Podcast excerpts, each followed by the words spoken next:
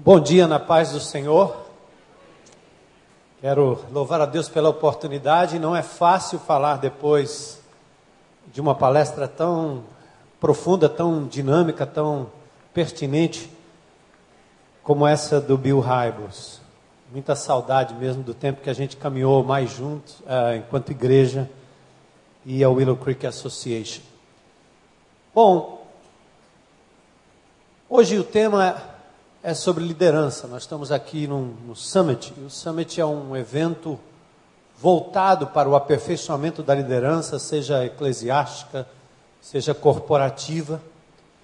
E aí nós temos um cardápio farto né, sobre liderança, em termos de livros como de James Hunter, o monge o executivo, John Maxwell, que já esteve num summit anos atrás, sempre volta no summit, palestras fantásticas, Steve Covey, falando sobre os sete hábitos de pessoas altamente eficazes, Jack Welch com sua paixão por vencer.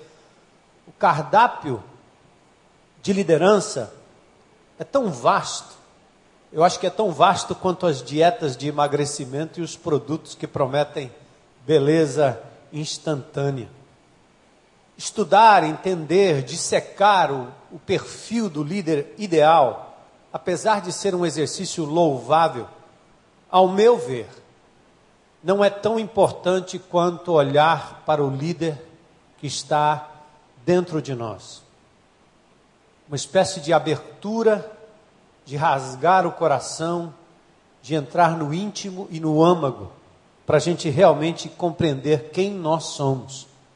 Eu gosto de chamar essa palestra de o autêntico líder, ou o líder que vem de dentro. Milhares de estímulos nos remete a um frustrante desejo de sermos qualquer pessoa, menos o que de fato nós somos lá dentro. Quando a gente vai para um congresso, quando a gente lê um livro, quando a gente chega perto de homens e mulheres de Deus que nos inspiram, a gente sempre pensa, né? Eu quero, eu gostaria de ser como ele. E dificilmente nós nos reportamos de fato para aquilo que está dentro de nós, o que acontece lá no nosso coração. Podemos tentar parecer com os modelos propostos, podemos até tentar incorporar características impostas ou modeladas por outros, mas nunca iremos além daquilo que somos lá no íntimo, lá no âmago do nosso ser. Até o caráter de Cristo parece que só pode ser formado a partir do nosso homem interior. É uma ação divina numa esfera absolutamente íntima. Paulo disse isso em Gálatas 4,19. Cristo sendo formado em vós. Parece-me que não é uma coisa de fora para dentro, é de dentro para fora. Romanos 2, 29. Ali a palavra diz não judeu, é que o judeu não é aquele que o é exteriormente, mas aquele que o é interiormente. A circuncisão é operada lá dentro, pelo espírito, no coração, é algo íntimo. Quando Pedro fala da mulher, lá em 1 Pedro capítulo 4, falando sobre a beleza exterior, ele enfatiza o fato de que a verdadeira beleza é demonstrada num espírito dócil e tranquilo, o que é de grande valor para Deus.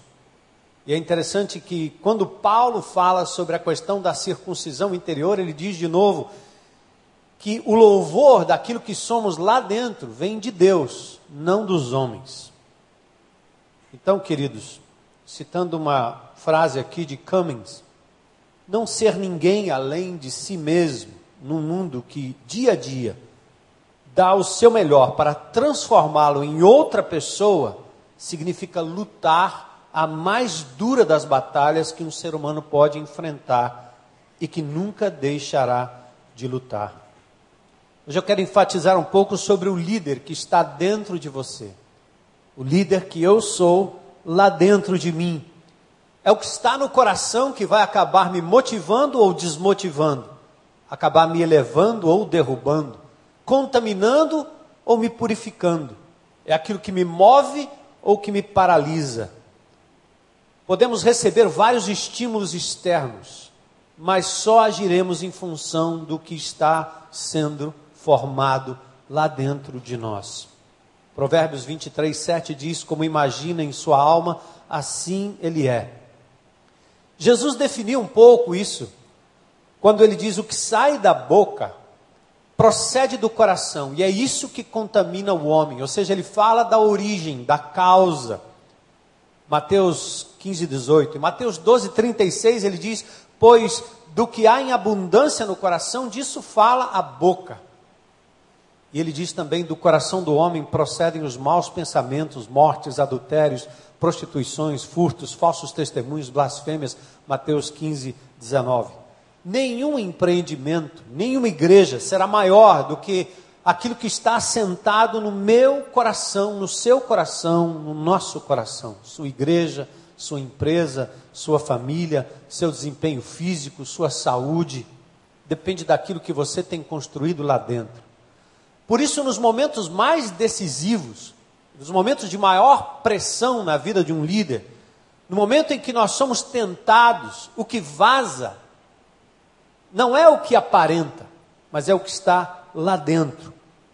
É o que vaza de dentro de nós. É o que somos lá dentro que conta. Como líderes, nós lidamos com três esferas de atuação, sendo que o nível de autenticidade cresce de fora para dentro do círculo. Quanto maior a exposição, menor a probabilidade de autenticidade na minha vida. Eu vou falar sobre esse círculo já já, tem uns slidezinhos que ajudam a compreender. A minha esfera de atuação enquanto líder começa primeiramente na comunidade, depois dentro da minha própria casa e depois a minha esfera de liderança lá no coração. Quem eu sou? Olha o slide. Somos o que temos projetado dentro de nós mesmos. Pode prosseguir, esse aí é. Pronto. Dá um cliquezinho aí. Três esferas de atuação. Primeiro, a comunidade. Quem nós somos diante das pessoas. Segundo lugar, a minha casa, o meu lar, minha família. Quem eu sou como líder diante dos meus familiares, particularmente a esposa, o esposo, os filhos, os pais e finalmente o círculo mais interno no coração. Segura um pouquinho aí. Observe que quanto maior a exposição, menor é a probabilidade de sermos realmente autênticos. Eu tiro como exemplo Moisés, 2 Coríntios 3,13. Paulo diz que ele não é como Moisés. Porque Moisés, ao descer do monte, depois de ter estado com o Senhor, seu rosto resplandecendo a glória do Senhor, ele coloca um véu quando se apresenta publicamente. E para mim, a razão que Moisés colocou o véu é que ele não queria que as pessoas soubessem que aquela glória era um reflexo que se desvanecia, se esvaía pouco a pouco. Talvez Moisés quisesse manter o status para sempre como se ele tivesse sempre abastecido, sempre cheio, sempre glorioso, sempre fulguroso, sempre uma pessoa de bem, capaz de liderar a todo vapor naqueles níveis de alta performance que disse o Bill Hybels na última palestra. E aí Moisés, para não ver a glória que desvanece, porque nós somos finitos, falíveis, e que nossa sobrevivência depende de quanto nós estamos nos reabastecendo de verdade no Senhor, com o Senhor, e lá no homem interior, Moisés tinha que colocar um véu.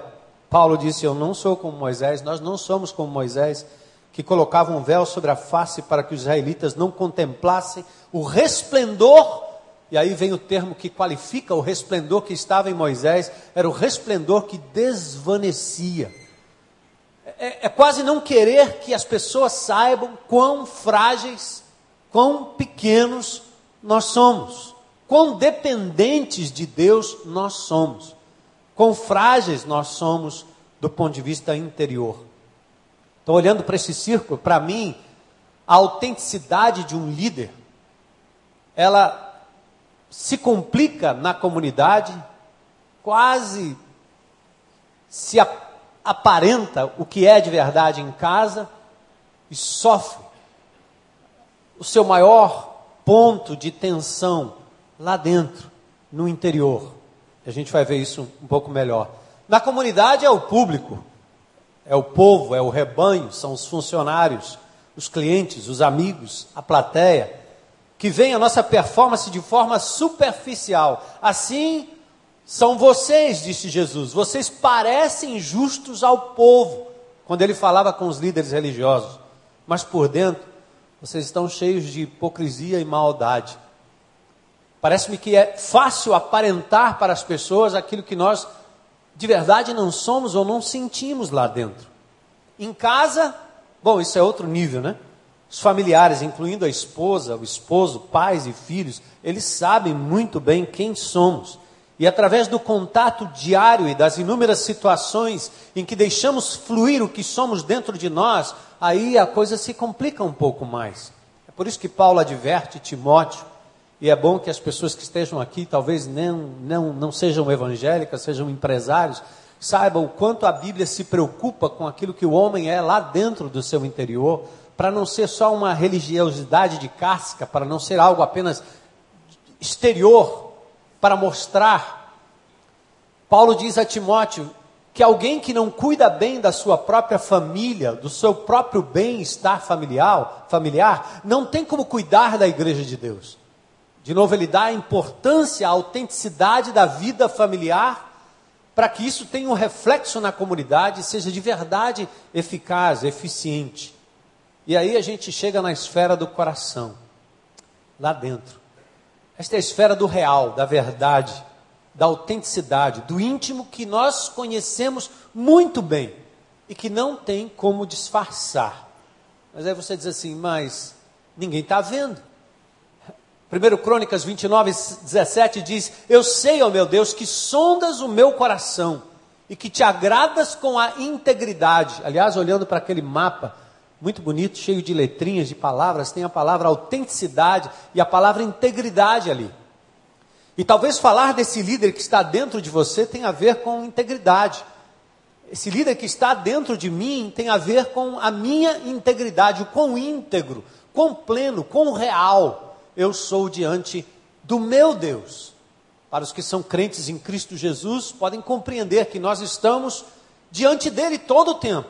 Pode ser na caverna, pode ser no escuro, pode ser no quarto à meia-noite, na madrugada, onde quer que você ande, você vai andar sempre na presença de Deus, fora dos holofotes, fora dos olhos das pessoas, fora da corporação, fora do rebanho, fora dos aplausos.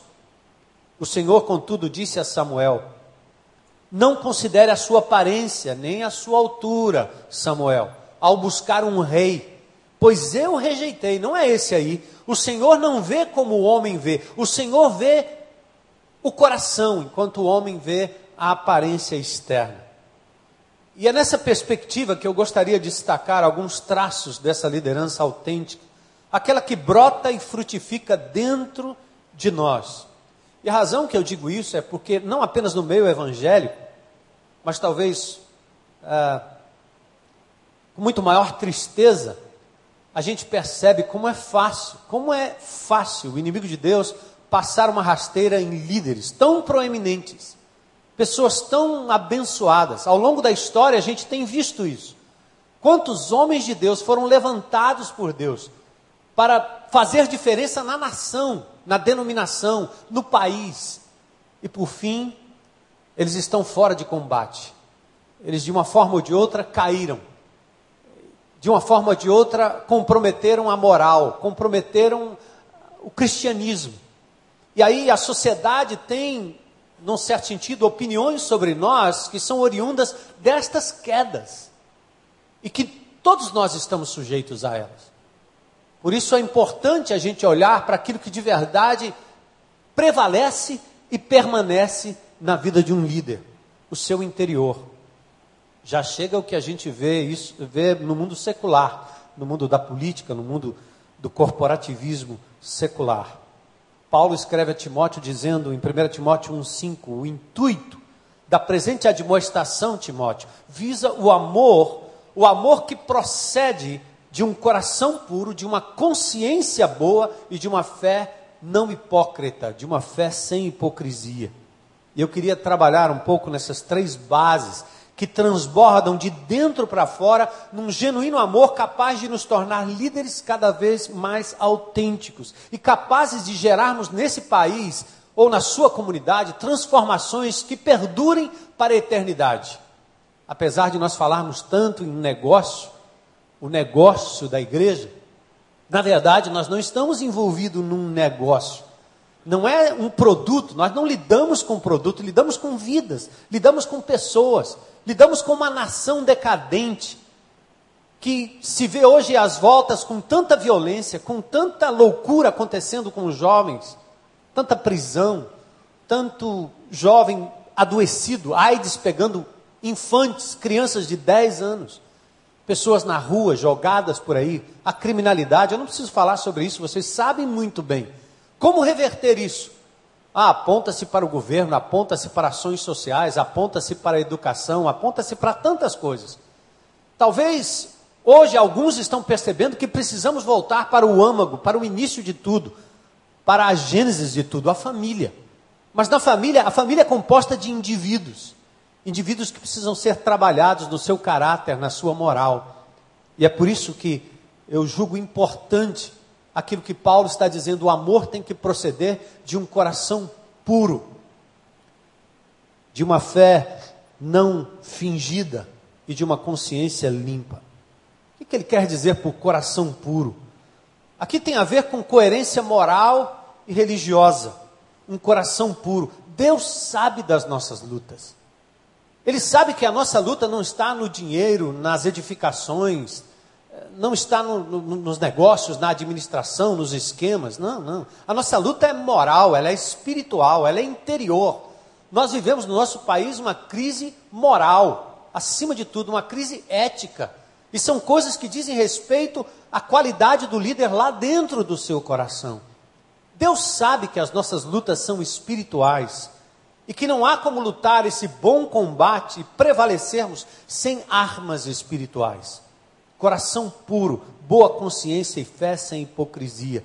Esses são aspectos interiores, distintos da roupa que nós, nós vestimos, distintos dos títulos, distintos dos, dos diplomas, dos anéis, dos cartazes, do tamanho do prédio, dos feitos, das estratégias administrativas e pastorais. Tem a ver com o nosso interior. Primeiro, pureza de coração. O ser real, interior, sem máscara ou disfarces. Aquele que se desnuda primeiramente diante de Deus. O Salmo 139, o salmista reconhece: Tu me sondas e me conheces. O Senhor sabe quando eu me deito, quando eu me levanto. A palavra nem saiu na minha língua e o Senhor já conhece. Huh, eureka, né? Descobrimos. Estamos diante de alguém todo o tempo. Quando achamos que estamos sós, nós temos alguém que nos vê, que nos checa, que nos conhece antes de qualquer palavra ser dita, de qualquer pensamento, o Senhor já nos conhece. Por vezes, diferente daquele que aparentamos ser, disfarçados pela conveniência de fazer o que é politicamente ou religiosamente correto, nós temos que pensar na pureza do nosso coração. É o traço de uma liderança autêntica. Jesus disse, Mateus 5,8: Bem-aventurados os que têm o coração puro, porque eles verão a Deus. Eu comecei a ler esse texto aqui e pensei que o inverso também é real. Que o fato de nós sermos vistos por Deus lá no nosso interior deve nos induzir a uma caminhada mais pura, mais autêntica, para afinar aquilo que nós externamos com aquilo que nós somos lá dentro. Termos uma vida que seja de verdade autêntica, até capaz de expressar e externar as nossas falhas, as nossas quedas, nossas fraquezas.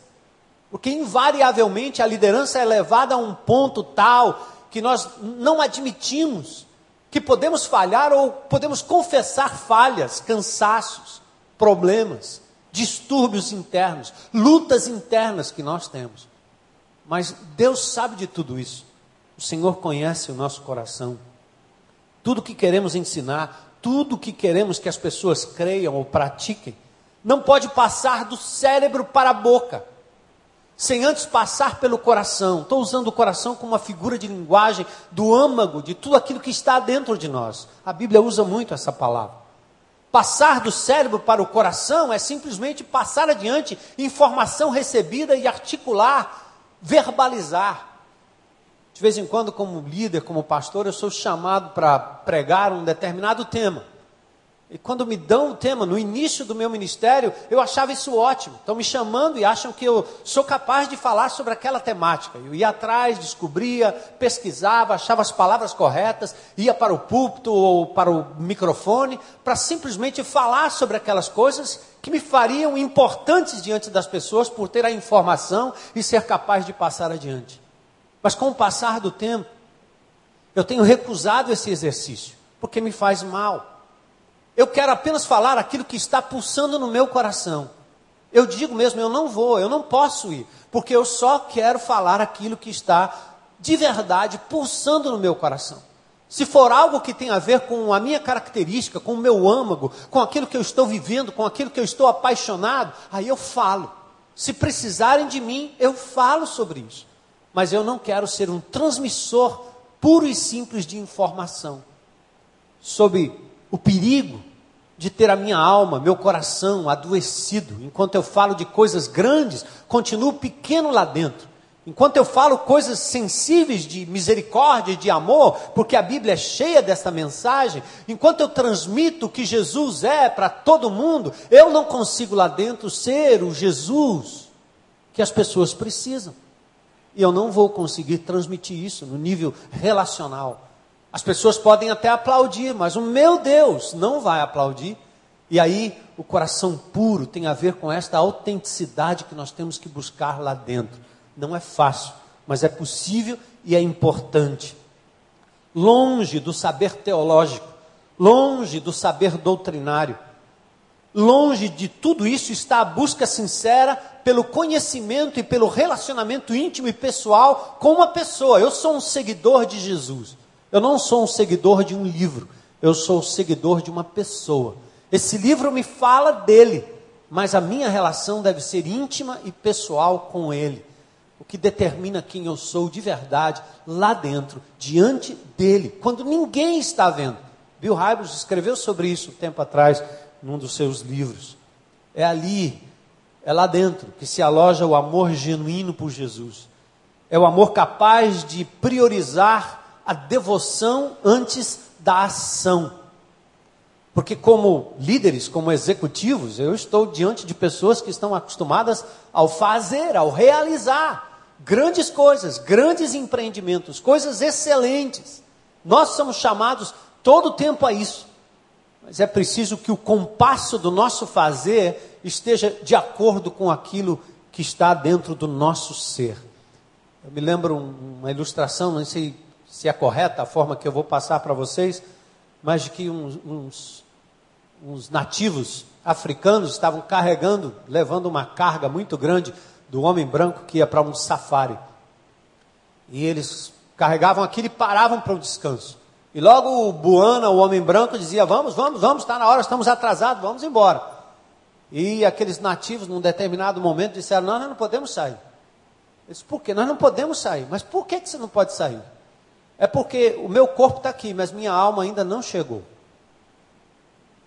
O que você quer dizer com isso? Meu corpo está aqui, mas a minha alma ainda não chegou. Ou seja, eu estou aqui só o corpo, mas eu não tenho no meu coração a vontade, o desejo afinado com a ação que eu devo executar agora. Aguarda, espera, eu preciso pausar para que a minha alma esteja em consonância com aquilo que eu faço, com aquilo que eu digo, com aquilo que eu executo, com aquilo que eu administro, com aquilo que eu lidero. A paixão correspondente tem a ver com essa pureza de coração. É ali que se aloja o amor genuíno por Jesus, capaz de priorizar devoção antes da ação, temor antes do torpor, adoração antes do discurso, como recomendou Jesus Ame o Senhor, o Senhor teu Deus, de todo o teu coração, de toda a tua alma, de todo o teu entendimento. Elementos que vão nos ajudar a resistir à tentação e perceber a lama que entope o bueiro das águas turvas que vão passando por nós. Porque não, nós recebemos todo o tempo informações pelos olhos, pelos ouvidos, pelo contato. Tanta coisa ruim, tanta coisa suja que passa por nós como líderes. Tanta loucura que a gente enfrenta, se você é comerciante, se você é industrial, não importa a sua profissão, não importa o seu trabalho, se for líder lidando com gente, aí sim, você tem ainda mais, tanta loucura passando pelos seus ouvidos, passando pelos seus olhos, passando pelo seu contato, tanta coisa, que você precisa estar interiormente preparado para não deixar que essas águas turvas embacem a tua visão e você se entupa de coisas e não tenha como lavar interiormente por estar puro na presença de Deus. Uma busca constante, genuína. Esses são os elementos que vão ajudando a gente a resistir à tentação. Por exemplo, olha, eu, eu digo assim: um pastor luta, prega várias mensagens, mas o que ele está querendo dizer é só meia dúzia de coisas. Passa anos e anos pregando a mesma coisa, mas ele só quer dizer meia dúzia de coisas. Ah, lê a Bíblia, ame Jesus, é isso aí. Sirva a Deus, pronto. Ele podia colocar no telão todo domingo, não precisava nem pregação. Porque ele vai dizendo um bocado de coisa para dizer exatamente aquilo ali. A essência do que significa ler a Bíblia. Ama a Deus. Prega Jesus, pronto, resumi, pode ir embora, acabou, vai para casa, está resolvido. A essência. Aí, aí, eu digo assim: como é isso na vida do líder? O que, é que nós estamos querendo dizer com isso? Vida devocional do líder. Cara, que desastre.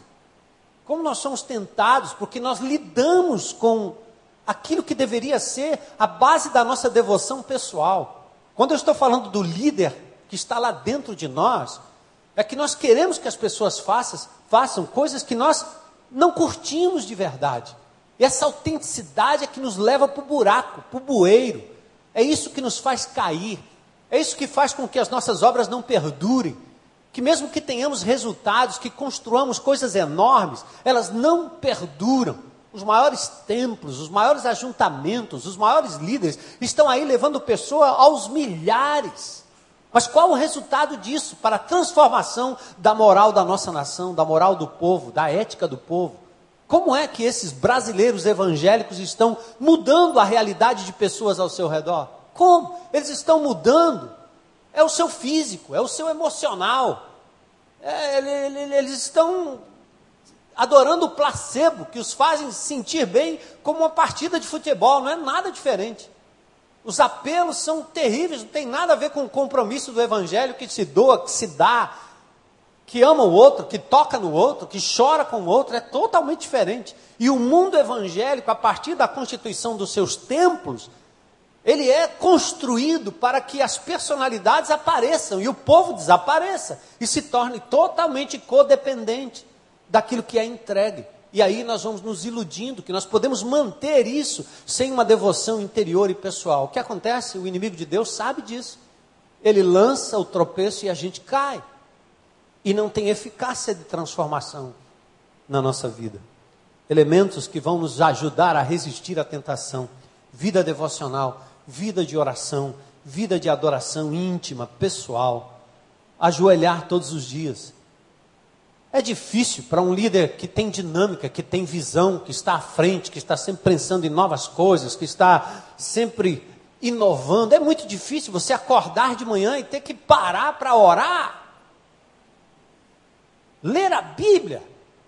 Eu já li, eu já sei o conteúdo. Ah, vou eu de novo. João, eu sei. No princípio era o verbo, o verbo estava com Deus. Tá bom.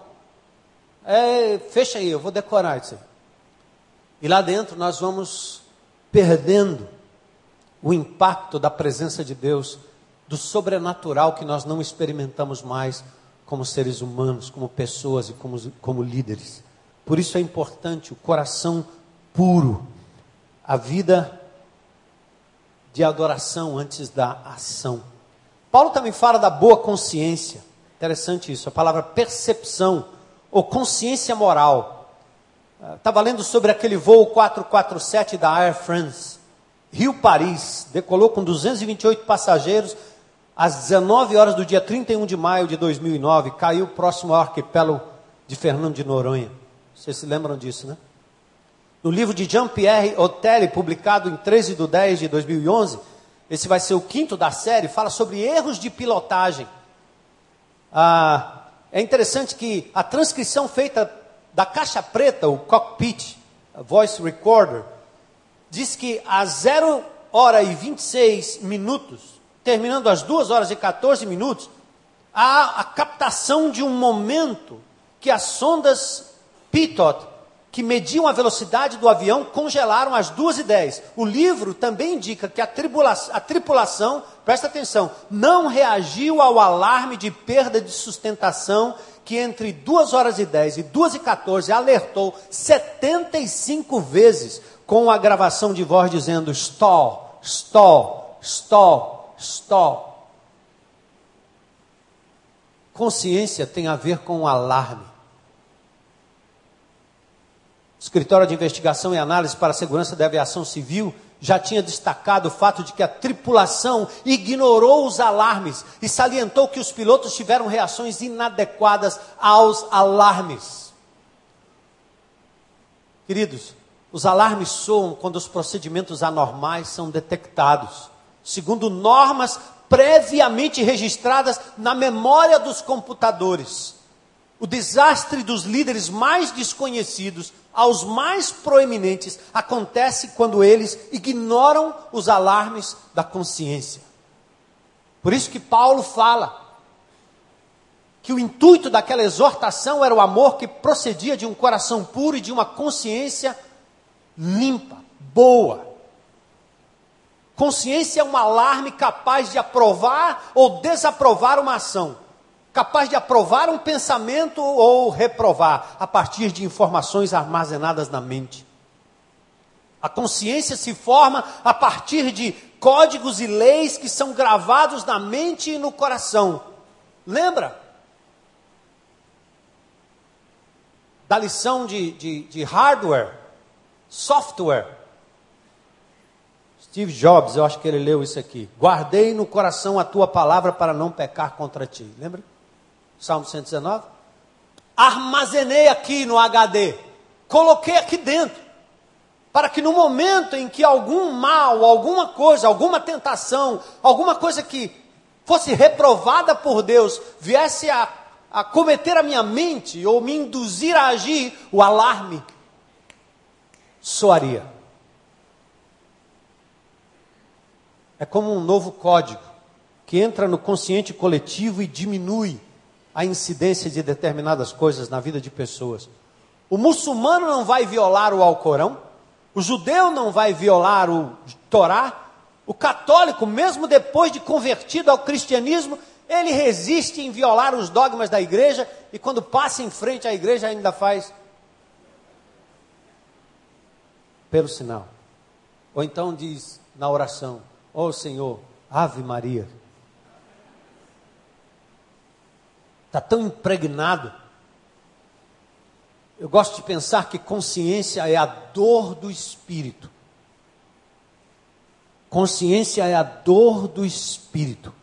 E dor é um dom de Deus ao homem. Ou nós nos esfacelaríamos todo o tempo. Dói, para. Doeu, para. Doeu, recua. Aqueceu, volta, porque tem dor, está avisando. Consciência é a dor do espírito. Por isso, um leproso, alguém com um membro leprosado, pode simplesmente perder os seus membros, porque não sente a dor. Consciência é assim.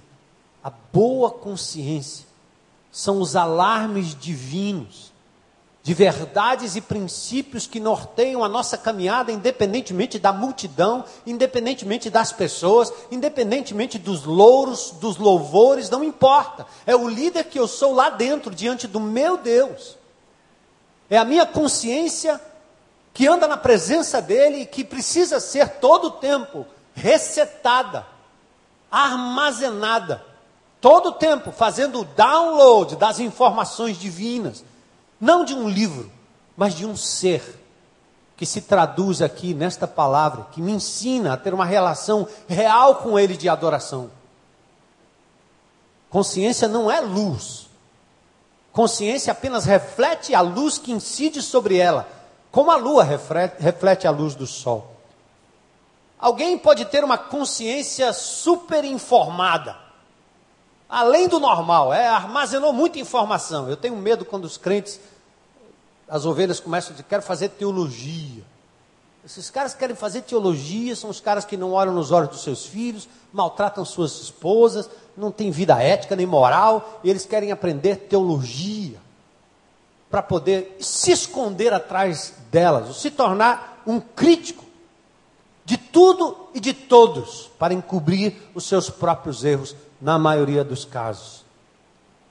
A consciência superinformada é legalista. A consciência subinformada ou mal informada é liberal. Tudo vale porque ele também não, não tem código para ele, não tem, ele não armazenou nada, ele não guardou nada. Deus está longe, o que Deus pensa, mais longe ainda. Então, vale tudo. Por isso, Paulo diz: os que rejeitam a boa consciência naufragam na fé. Nós não estamos falando aqui de vestimenta, não estamos falando de tática, não estamos falando de de esquema, não estamos falando de, de plano estratégico, não estamos falando nada disso. Nós estamos falando daquilo que acontece lá dentro do nosso coração. A consciência age de acordo com o sistema de fé. Um sistema de fé corrompido anula a ação da consciência, como um avião caído na montanha, cuja caixa preta registrava o sinal do radar, pi, pi, pi, e o piloto dizendo: desliga isso aí. Para com isso. Sabe aquilo que acontece no controle remoto quando você vai para um hotel? Sabe aquilo que acontece lá no seu computador quando você passa a noite? E aquele besterol começa a rolar? Sabe aqueles e-mails nojentos? Sabe aqueles filmes? Sabe aquele, aquela novela?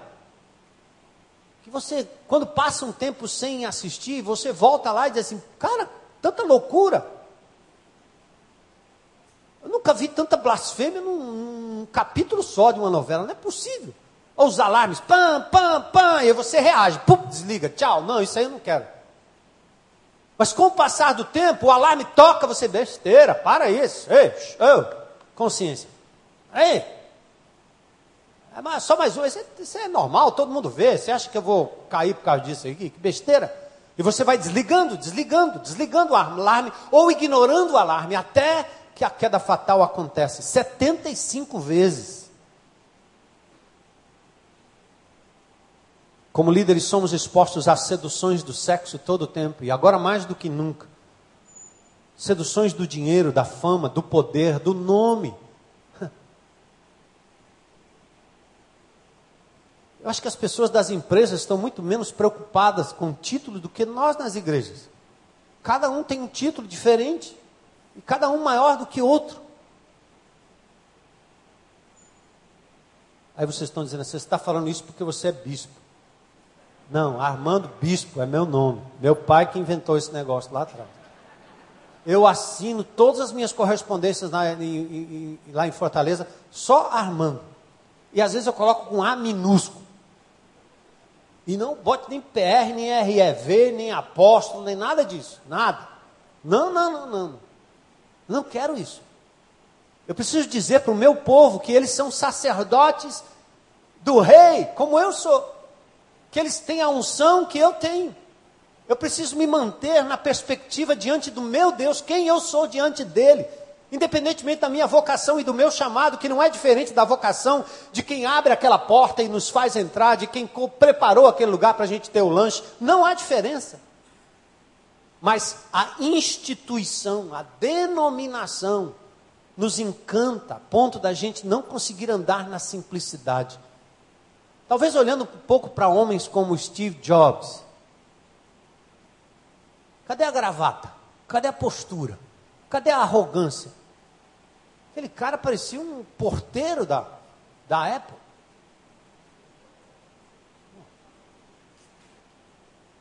É diferente de outros indivíduos que a gente vê por aí, né?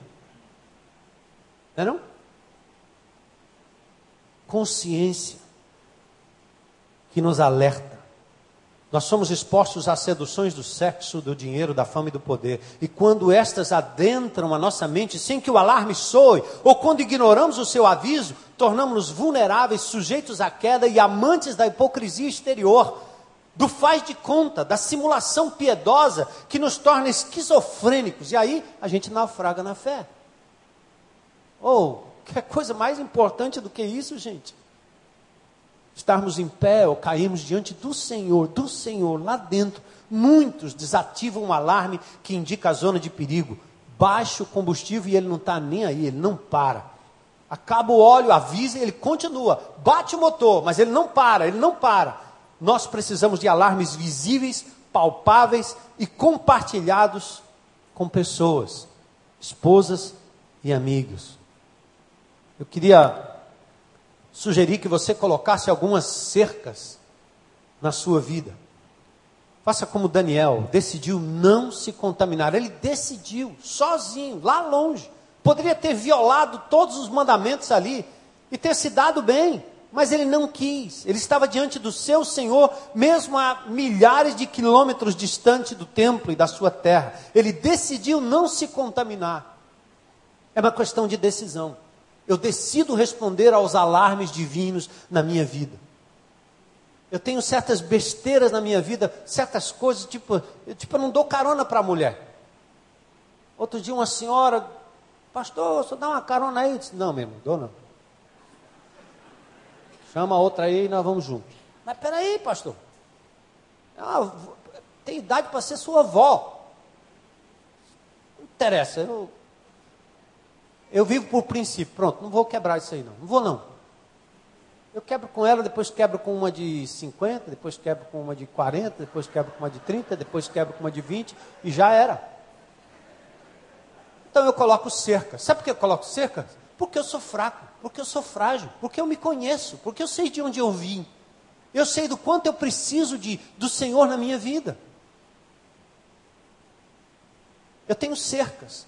Eu tenho um alarme dos meus olhos, das minhas lágrimas.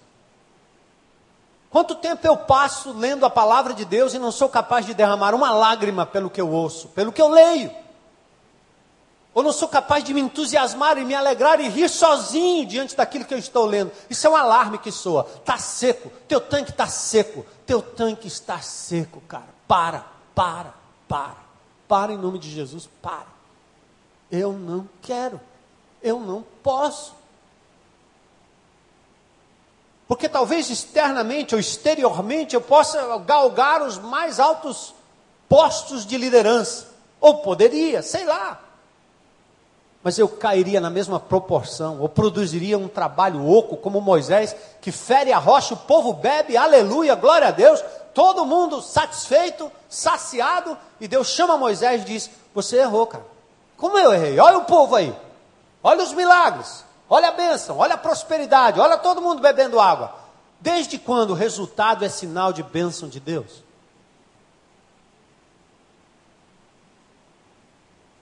Resultado é uma liderança que permanece na presença de Deus com integridade, que o ama de verdade aqui dentro, para depois externar isso.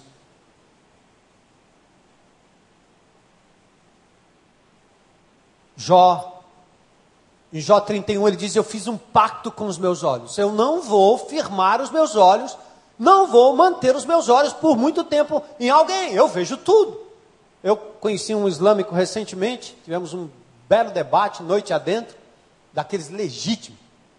Diz que ele veio aqui no Rio de Janeiro e ele só andava assim. Todo mundo era prostituta. Ele disse, como é que você consegue aqui no, no Ceará, ou aqui no Rio Grande do Norte. As praias, as mulheres, como é? Difícil, né? Como? Eu fiz um pacto com os meus olhos. A minha integridade enquanto líder nasce, brota lá dentro, no pacto que eu faço com os meus olhos. Eu não, eu, eu não vou deixar de ver. Não posso até deixar achar interessante. Mas o quanto eu vou fixar isso, o quanto eu vou alimentar isso, por quanto tempo eu vou permanecer naquele canal por quanto tempo? Olhando aquela revista, por quanto tempo? Olhando aquele site, por quanto tempo? Fixando os meus olhos em alguém. À medida que você faz isso como disciplina, o Senhor vai purificando a sua mente, vai lhe ajudando a criar resistência. Você se apega a Ele, você resiste o diabo, ele foge de você, pronto. Mas tem que começar com isso que Jó diz aqui: eu fiz um pacto com os meus olhos. Eu decidi não me contaminar como Daniel. E José fugiu da presença daquela mulher, arriscando a sua própria vida. Qual é o nosso duplo pedido a Deus em oração?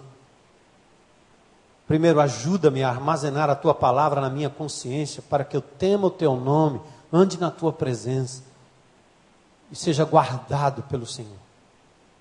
Para ser um líder autêntico, exercer uma liderança que vem lá de dentro, não daqui, não dos livros, não dos modelos, mas o líder que anda na presença de Deus. A segunda oração seria: ajuda-me, Senhor, a estabelecer e respeitar os sinais da minha consciência. Como diz em Provérbios 3, não te estribes no teu próprio entendimento. Então, como parar o desfile dos que tropeçam na vida cristã? Cuidando da mente, cuidando do coração, cuidando desse líder íntegro na presença de Deus. Três observações rápidas sobre a consciência. Consciência não é o centro da verdade. Verdade é a palavra. Alimenta lá, alimenta lá. Por isso ela precisa também ser alimentada pela verdade constantemente, renovada, para ser precisa, limpa, pura, capaz de julgar atitudes produzindo culpa, a desobediência e paz na obediência. Outra coisa, a consciência, mesmo limpa ou tranquila, ela não é a dona da razão absoluta. A verdade está aqui, ó. Essa é a verdade. Esse é o crivo. Ah, eu estou em paz. Eu estou em paz. Esse negócio de que eu sinto paz, precisa traduzir, né, irmão? Tem gente que sente paz e mata, sente paz e estupra, sente paz e leva para a cama uma criança, sente paz e abusa, sente paz e faz um bocado de coisa, sentir paz. Como se esse fosse o critério. Seu próprio coração enganoso determinando, não, essa consciência precisa ser alimentada pelas verdades da palavra de Deus. Por isso, uma das cercas que você tem que encontrar na sua vida são pessoas com as quais você pode abrir o seu coração. Começa em casa, sua esposa. Outro dia veio um e-mail tão maluco que eu chamei a, a minha esposa na hora. Vem cá, vem cá, vem cá, vem cá, vem cá. Olha essa loucura aqui. Deletamos. Mas eu compartilhei. Eu compartilhei. É, a minha forma de me agarrar nela e diz: vem cá, vem cá, anda comigo, fica comigo. Eu preciso aqui de você comigo, como minha esposa, minha mulher, minha querida, minha amada. Eu preciso. Essas são cercas, são cercas que eu coloco, cultivando a minha relação, o meu amor, a minha relação familiar, minha família, meu oásis, minha casa, meu tempo a sós, meu tempo juntos, meu lazer, eu, tudo isso são as cercas que eu coloco na minha vida para que eu permaneça íntegro. Porque em nada, diz o apóstolo Paulo, me argui a consciência, contudo, nem por isso me dou por justificado. Ele diz assim: olha, minha consciência não está nem me acusando de nada, mas ele diz, mas nem por isso eu me dou por justificado. O que, que ele diz? 1 Coríntios 4: quem me julga é o Senhor. O critério é dele, não é seu. Moisés achou que estava tudo bem, que ele fez o que era certo, que ele virou o grande ídolo. Mas, diante de Deus, ele furou totalmente. Fé não fingida, para a gente terminar. O líder deve ser uma pessoa sincera, sem máscara, que não tenta enganar ninguém, demonstrando a sua fé em palavras, mas não crendo no íntimo, não conseguindo viver o mínimo. Mas se eu tiver que viver tudo que eu prego, então eu tenho que parar de pregar. É, é, talvez seja o caso. Para de falar, cara. Fala, não, faz. Repete. Faz como Pedro. Eu vou falar disso aqui tantas vezes que quando eu morrer, vocês vão me lembrar que eu estou dizendo a mesma coisa. Porque eu estou dizendo para mim também. Estou aprendendo junto com vocês. Temos que ter uma vida coerente com o discurso. Jesus disse assim: ó, bem profetizou Isaías acerca de vocês, hipócritas, como está escrito: Esse povo honra-me com os lábios, mas o seu coração está longe de mim. Liderança autêntica é a que brota e se consolida lá dentro, a partir de um coração puro, uma consciência boa, ou seja, alimentada pela verdade, capaz de detectar o erro, causando alívio ou dor, capaz de nos fazer recuar do erro, e uma fé sincera, coerente, obediente e focada em Deus. Eu tenho uns desdobramentos dessa, desse texto aqui. Quem sabe no summit do ano que vem, né? Que quando você tem essa autenticidade interior. Olha, olha, o, que, olha o que Deus diz para Abraão, eu gosto dessa frase, né? Anda na minha presença e ser perfeito, íntegro. A palavra lá é íntegro. O que Deus está dizendo é anda na minha presença, cara. Não é na presença da tua mulher, não é na presença do teu rebanho, do povo, não é na presença, não é plateia, eu não prego para. Eu tenho que dizer, às vezes eu repito lá de domingo, eu digo, não estou pregando para vocês, sabe? Está sabendo? Tudo isso que eu preparei aqui foi para o meu Deus. Ele sabe como isso fervira no meu coração. Como são as cercas que eu tenho procurado viver na minha vida. Como eu tenho que todo dia acordar de joelhos, porque eu me obrigo a ajoelhar. O quarto do hotel aí estava muito frio, eu ajoelho na cama, para não. Cearense sente frio, muito fácil. Mas eu preciso de uma disciplina. Eu preciso comer a palavra antes de comer qualquer coisa. Eu vou para a mesa, me lembro e disse, rapaz, não, volta, volta, volta, volta até que se torna prazer, até que se torna hábito. Então, essa fé autêntica, essa integridade de liderança que anda na presença de Deus, que chora na presença de Deus sem que ninguém veja, que adora o Senhor sem estímulo. Eu fico pensando, se os membros da nossa igreja tivessem essa autenticidade interior, nós não precisaríamos nem de dirigente de louvor aqui na frente, porque o cara fica dizendo assim: levanta a mão, canta aí, fica em pé, Diga aleluia. Amém? Aí o povo, amém. Ele fica induzindo as pessoas. Eu fico pensando como é que era lá, em, lá no templo. O povo já vinha cantando, alguns, né? Outros iam para bagunça mesmo.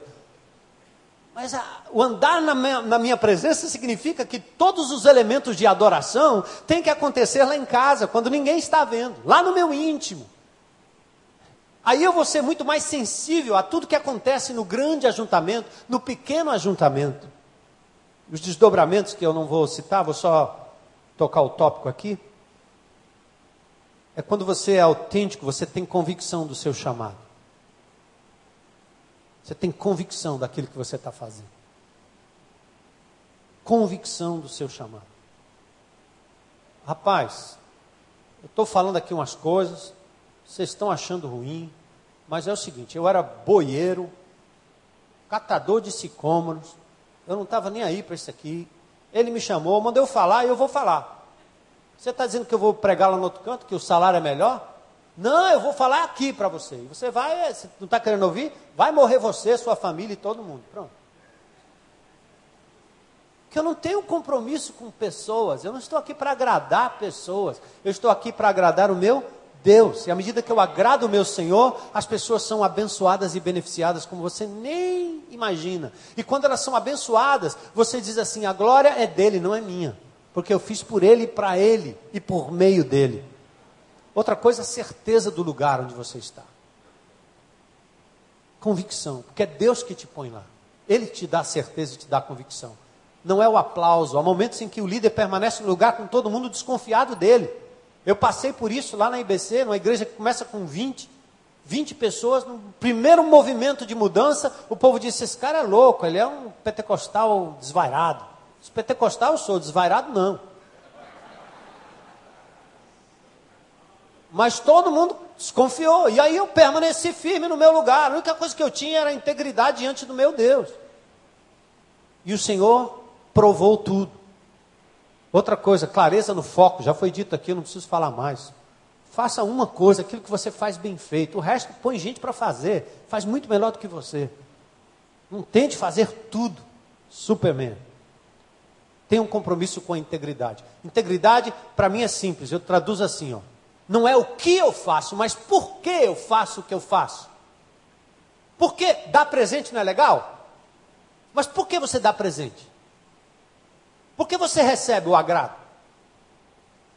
Eu me lembro anos atrás, numa pindaíba, como diz o cearense, que alguém me deu uma super oferta. Um envelope cheio de dinheiro. Peguei naquilo, guardei ali, não tive nem coragem de pegar.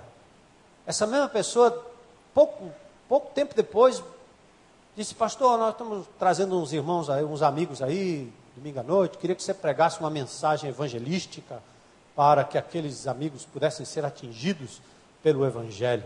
Eu fui lá, peguei um envelope e disse: Toma teu dinheiro.